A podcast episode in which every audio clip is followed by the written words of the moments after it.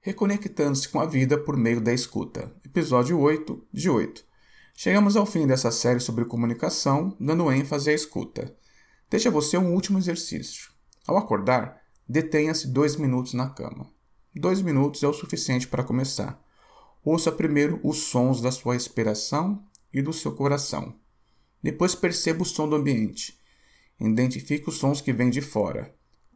Ao tomar banho, ouça o som do chuveiro, da água que cai e escorre. Esse exercício é para evitar que você entre no piloto automático, atirando-se na correria do dia a dia sem alimentar-se primeiro do silêncio interior. Esse exercício é uma preparação para o longo do dia, para ampliar a sua capacidade de escuta. Você ficará mais atento na captação dos sons por onde você passar. Provavelmente você irá perceber sons que você não ouvia antes e ouvir pessoas que você também não estava ouvindo mais. Ao reconectar-se com os sons, você estará se conectando com as pessoas, reconectando-se com a vida. Além disso, ouvir nos faz lembrar que infelizmente existem pessoas que foram privadas desse sentido, pessoas que são incapazes de ouvir.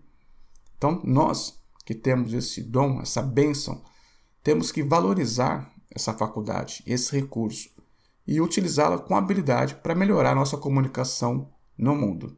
Espero que você tenha curtido, que esse conteúdo tenha contribuído para o seu desenvolvimento, lembrando que você é responsável por ele. Se curtiu, deixe um comentário e compartilhe esse conteúdo com mais pessoas. Na minha visão, eu acredito que ele pode ajudar muita gente. Então, até o próximo. Continue acompanhando o nosso conteúdo no blog de Aline Ferreira e nas redes sociais. Um grande abraço.